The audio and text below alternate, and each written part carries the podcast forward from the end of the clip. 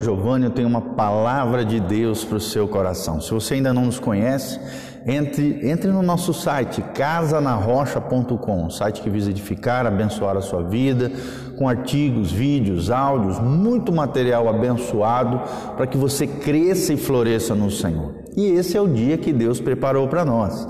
Estamos aqui numa quarta-feira pela manhã, buscando a presença de Deus, louvando o nosso Senhor maravilhoso, e nós vamos continuar nossa série sobre o Evangelho de Marcos. Uma série sobre o Evangelho de Marcos. Abra a palavra de Deus, se você tem acesso à Bíblia aí onde você está, no seu ambiente de trabalho, na sua casa, na sua escola, onde você estiver e tiver acesso, abra a palavra de Deus, ou no seu tablet, no seu aplicativo, na Bíblia mesmo impressa em papel, Marcos capítulo 1, versículo 7. Nós estamos, nós estamos falando, né, até ontem, iniciamos aqui o Evangelho de Marcos, de 1 a 6, onde nós falamos sobre a vinda daquele que viria para preparar o caminho do Messias, do Messias Ramachia, que é Jesus de Nazaré o Cristo prometido a Israel, que infelizmente Israel não aceitou há dois mil anos atrás e vai ter que reconhecer num grande avivamento no final da tribulação, na segunda vinda de Cristo, eles terão um grande avivamento e reconhecerão que aqueles que eles rejeitaram lá atrás veio para implantar o reino milenial estabelecer agora sim o seu governo na terra geopolítico e espiritual, tá bom? Então, vamos lá, Marcos 1 a partir do versículo 7, o texto sagrado diz: E pregava aqui João Batista, dizendo: Após mim vem aquele que é mais poderoso do que eu, do qual não sou digno de, curvando-me, desatar-lhe as correias das sandálias. Eu vos tenho batizado com água, ele, porém, vos batizará com o Espírito Santo. Louvado seja o nome do Senhor. Olha que coisa linda. Então, qual era a função de João Batista?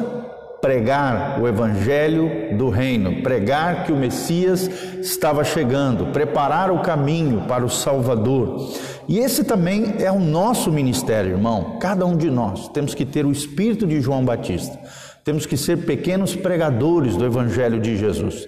Temos que pregar não os nossos achismos, não filosofias humanistas, filosofias desse mundo, não. Temos que pregar o Evangelho puro e simples de Jesus de Nazaré. E é interessante que a Bíblia diz que ele sempre estava centralizado no Cristo, no Cordeiro de Deus, que tiraria o pecado do mundo. Ele diz: Após mim vem aquele que é mais poderoso do que eu um para que você seja ungido na pregação do Evangelho, para que você realmente tenha uma vida eficaz na conquista de almas, na influência de outras pessoas, a fim de ganhá-las para o reino de Deus, você precisa reconhecer que não é você, que o poderoso habita dentro de você. Foi o que João falou. Olha, tem, vem aquele que é mais poderoso do que eu. Nós vemos aqui Jesus reconhecendo a sua pecaminosidade. Jesus não, João Batista reconhecendo as suas falhas, a sua pequenez, que ele era um vaso de barro, que ele não era nada. Se não fosse o poder de Deus, ele não conseguiria preparar o caminho do Senhor, exercer o seu ofício profético e realmente fazer a diferença na sua geração, preparando o caminho para o Salvador. Ele diz: Do qual não sou digno Sou digno de, ou seja, ele está ele, ele tá, ele tá reconhecendo a sua pecaminosidade, reconhecendo a sua indignidade no, na, na, na, sua relação com Deus, na sua relação com o Salvador. Isso é muito importante, irmãos. Nós temos que entender que nós não somos dignos de nada da parte do Senhor. A única coisa que nós merecíamos era o inferno, mas pela graça e misericórdia de Deus, pelas consolações e compaixões do coração amoroso de Deus em Cristo, pela fé, hoje temos direito de termos acesso ao coração de Deus, a sermos chamados filhos de Deus, por graça e misericórdia do próprio Deus. E ele diz: Olha, do qual não sou digno de, curvando-me, desatar-lhe as correias das sandálias. Aqui nós vemos uma palavrinha muito importante, curvando-me. Aqui fala de quebrantamento. Quando alguém se curva na direção de alguém, né, como um sinal de honra, um sinal de reverência, nós estamos vendo aqui quebrantamento. Você reconhecendo que alguém é superior a você, no caso aqui o próprio Cristo, sendo reconhecido pelo João Batista em quebrantamento. Meu irmão, preste atenção, você nunca vai conseguir se aproximar de Deus cheio de si, inflado de si, com o ego inchado, jamais. Você só consegue se aproximar de Deus reconhecendo que Ele é mais poderoso que você, reconhecendo que você não é digno por si mesmo, mas pelos méritos de Jesus, e se encurvando, se quebrantando diante dele em amor, reconhecendo que toda dádiva, todo dom perfeito, toda verdadeira bênção, toda, tudo aquilo que desfrutamos, todas as promessas de Deus, todas as bem-aventuranças do Senhor, tudo isso é fruto da sua graça e da sua misericórdia sobre nós. Ele diz assim: é, não sou digno de, curvando-me, desatar-lhe as correias das sandálias. Em outras palavras, João Batista está dizendo: Eu não sou digno nem de tirar o chinelo dele, a sandália dele. O que, que significa as sandálias aqui, simbolicamente, de forma alegórica aqui? Significa as sandálias são é um instrumento, né, uma, uma, uma, algo que a gente coloca debaixo dos nossos pés. Ou seja, o que fica debaixo dos nossos pés é o nosso fundamento. Em outras palavras, João Batista está dizendo: olha, eu não sou digno de estabelecer um outro fundamento que não seja o próprio Cristo. Ele é o fundamento. Quem que ser humano, que, que ser humano é capaz de mudar a base da construção do corpo de Cristo que é a igreja? Ninguém. Só Jesus é a pedra angular, a pedra de esquina, é a base o fundamento da igreja, de todos os cristãos.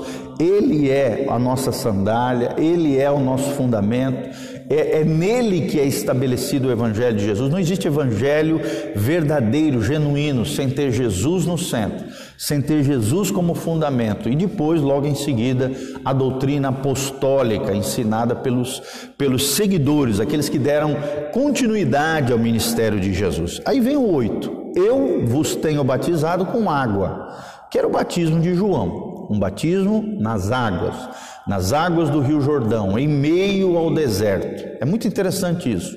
João não pregava num palácio, João não pregava num shopping, João não pregava num estádio, não. João pregava nos lugares simples, dos vilarejos, das vias, aos, nos alredores de Jerusalém, né, nos alredores ali de Jerusalém, mas nos desertos. Nós vemos simplicidade, nós vemos que qualquer lugar pode ser um lugar onde nós podemos pregar o Evangelho. Qualquer lugar é um lugar onde pode ser promovido arrependimento e transformação de vidas. O batismo nas águas nada mais é do que uma confirmação externa de uma fé interna, de um compromisso de uma aliança com Deus. Por isso, você que já firmou uma aliança com Jesus, se você ainda não firmou, você precisa nascer de novo, entregar tua vida, teu coração a Jesus de Nazaré, te reconciliar com Deus se você está desviado, longe dos caminhos do Senhor.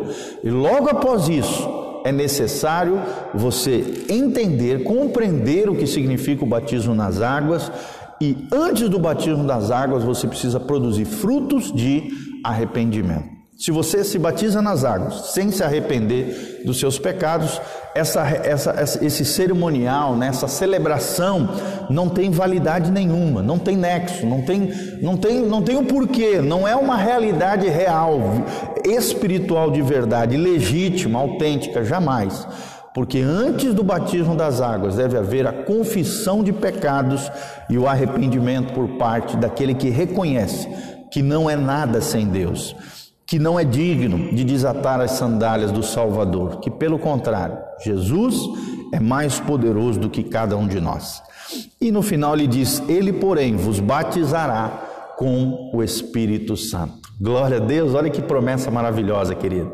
Deus quer derramar o Espírito Santo sobre você. Aqui nós vemos dois batismos: os batismos de água, que é o batismo de conversão, de arrependimento, onde nós firmamos uma aliança com Jesus de Nazaré, nos comprometemos com o Salvador e com o Senhor das nossas almas, mudando de vida, deixando a vida é, é, velha, equivocada, errada lá atrás e firmando uma nova vida com o poder do Jesus ressurreto, com o poder do Espírito Santo. Mas a Bíblia também fala, além do batismo das águas, aqui, do batismo com o Espírito Santo. Então, quem é que batiza com o Espírito Santo?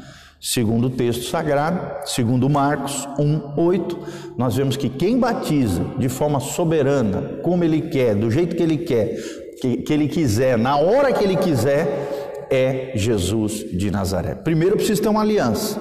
Primeiro eu preciso me arrepender, confessar meus pecados, reconhecer que eu sou pecador, reconhecer a minha indignidade diante do Santo Senhor e Salvador da minha alma mas após isso posso ser batizado nas águas e posso ser batizado com o Espírito Santo. Os dois sinais mais claros de alguém que foi batizado com o Espírito Santo está lá em Atos 19, a Bíblia diz: e eles falaram em outras línguas e profetizavam.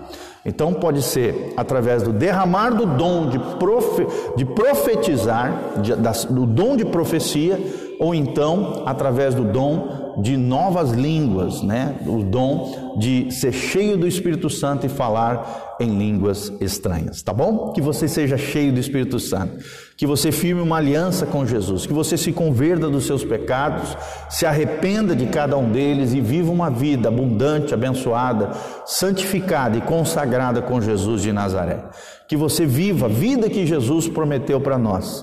Quero mandar um abraço para o Francisco Alves, meu amigão querido, precioso está lá em Belém do Pará, um abração a Sérgia Larissa, a Aninha Novak, Oswaldo Antônio Brito, a Malicele Meli, todos vocês, a Alice Silveira, Roseli Frazon, todos vocês amados, sejam muito bem-vindos aqui na nossa live, que a graça e a paz de Jesus venha sobre vocês. Então, esse é o texto que eu gostaria de compartilhar com vocês. E no versículo 9, o texto sagrado já fala sobre o batismo de Jesus. Do 7 ao 8 de Marcos 1, de 7 a 8, João dá testemunho de Jesus. Ele afirma quem era Jesus, a importância de Jesus, a primazia de Jesus, o fundamento que é o próprio Cristo. E o que ele vinha fazer?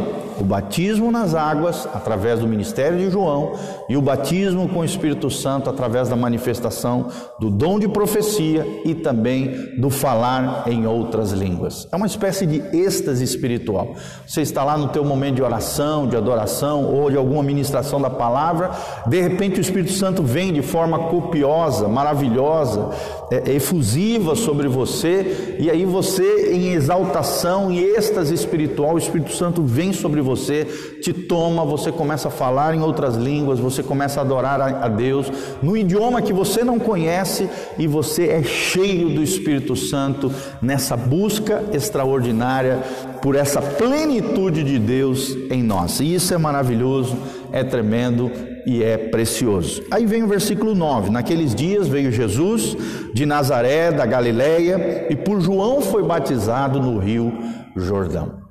Jesus não precisava ser batizado por causa de pecado. A Bíblia diz que ele foi obediente até a morte, morte de cruz e jamais pecou. Foi tentado em tudo, porém sem pecado. Mas por que, que Jesus se batizou? Sabe por quê, querido? A resposta é porque ele quis ser um exemplo para nós. Se Jesus, que era o perfeito, que não pecou, se batizou, quem somos eu e você, pecadores, falhos, que às vezes erramos, falhamos, que não devemos ou, ou que não podemos nos batizar? Devemos nos batizar. O batismo é uma marca externa de uma aliança interna no coração. É uma celebração do corpo de Cristo no recebimento de novos membros na família de Deus. Por isso é importante. Assim como Jesus foi batizado, e é interessante que Jesus não foi batizado quando criança, a Bíblia diz que ele foi apresentado no templo e circuncidado ao oitavo dia quando criança. Foi apresentado pelo sacerdote Simeão, recebeu ali os louvores da profetisa Ana, foi apresentado diante dos maiorais no templo, juntamente com seu pai, sua mãe, José e Maria, mas não foi batizado quando criança. Ele foi batizado já adulto, aos 30 anos de idade, no início do seu ministério, antes de exercer todos aqueles milagres, maravilhas, libertações e curas, ele foi batizado. E ali a Trindade se manifestou. A Bíblia diz que Jesus, né? Olha só o 10. Logo ao sair da água, Jesus, quando saiu do seu batismo, saiu da sua água, viu os céus abertos se rasgarem e o Espírito desceu como pomba sobre ele. Então foi ouvida uma voz dos céus dizendo: Tu és o meu filho amado, em ti me comprazo. Olha que coisa linda. Tu és o meu filho amado e em ti me comprazo. Comprazo aqui no sentido de me alegro, me jubilo, né? É, é, o meu coração se regozija. Ou seja, aqui nós vemos a Trindade participando desse ato tão lindo do batismo do Espírito Santo. Por isso que quando a gente vai batizar alguém, a gente fala em nome do Pai, do Filho e do Espírito Santo, eu te batizo. Então é muito importante, todo batismo, a Trindade bendita participa. No caso de Jesus foi ainda mais extraordinário.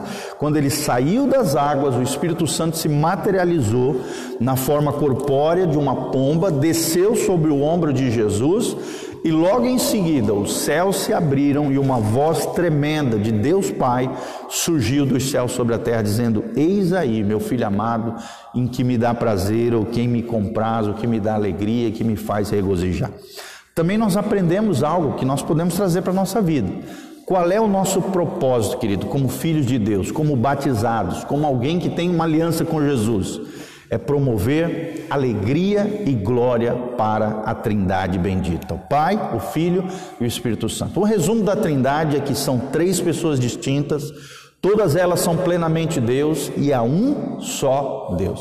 Se alguém te perguntar o que é a Trindade, o que é o Deus triuno, são três pessoas distintas, todas elas são plenamente Deus e há um só Deus. O Pai é Deus, o Filho é Deus, o Espírito Santo também é Deus eles, eles usufruem da mesma substância, da mesma glória, do mesmo poder, das mesmos caráter, das mesmas virtudes, dos mesmos atributos, se relacionam perfeitamente em amor entre si, cada um em suas distintas funções e obras, mas todos, todas as três pessoas são plenamente Deus. E o desejo da Trindade é que eu e você venhamos gerar alegria no coração de Deus. Que nós possamos, quem sabe um dia, ouvirmos uma voz dos céus dizendo: Eis aí o pastor Giovanni, o meu filho amado, que me dá prazer. O seu nome, eis aí o seu nome. E Jesus, né, lá do céu ao lado do Pai, dizendo: Eis aí né? Deus Pai falando: Eis aí meu filho amado, que gera alegria ao meu coração, que me dá prazer, que glorifica o meu nome, que é testemunha fiel do meu evangelho, que vive uma vida santificada, consagrada, que busca viver no temor, na graça e na unção do Senhor. Meu irmão, isso é lindo, isso é maravilhoso. Só em Cristo nós podemos realizar isso, sendo batizados na água e sendo batizados com o Espírito Santo, sendo, sendo cheios do Espírito Santo de Deus, podemos, assim como Jesus, que é o nosso modelo, é o nosso exemplo, gerar um sorriso no rosto de Deus, ouvirmos a voz de Deus falando no nosso interior, no nosso coração, transformando a nossa vida e mudando a nossa história que você tenha um dia abençoado na presença do Senhor. Se você deseja no seu coração também ser participante desse ministério lindo que Deus vem fazendo através das nossas vidas, seja um cooperador fiel desse ministério. Nós vamos deixar aqui embaixo um link de descrição de como você pode participar conosco, ser um cooperador fiel nessa obra linda que Deus está fazendo de salvação de almas. Ontem mesmo ganhei um, um rapazinho para Jesus, Toda semana nós estamos ganhando pessoas para Jesus, curando famílias, restaurando vidas e você, junto comigo, pode se engajar nessa obra linda que Deus está fazendo. Seja um cooperador fiel nessa obra linda que Deus está fazendo. Hoje nós vimos Marcos de 1 capítulo 1, de 7 até o 11. Nós vimos o testemunho que João dá sobre Jesus e nós vimos sobre o batismo de Jesus de forma bem rápida no Evangelho de Marcos, fala rapidamente sobre o batismo de Jesus. Lá em Mateus, capítulo é, 3, no finalzinho do 3, fala de maneira mais específica sobre é, é, de forma mais clara, mais, mais, é, mais é, com maior índice de detalhes. Lucas também fala sobre o batismo de Jesus, outros detalhes, tá bom? Mas aqui em Marcos o versículo 9, 10 e 11, de forma resumida, fala também sobre o batismo de Jesus. Você que chegou agora, né, Edneia, Patrícia, Camila, Godoy, pode assistir de novo esse vídeo que vai ficar disponível aqui no Instagram para você, para que você possa assistir conosco, tá bom? Então, clique aqui no link de baixo, no link da descrição do Facebook, do YouTube e também aqui no Instagram.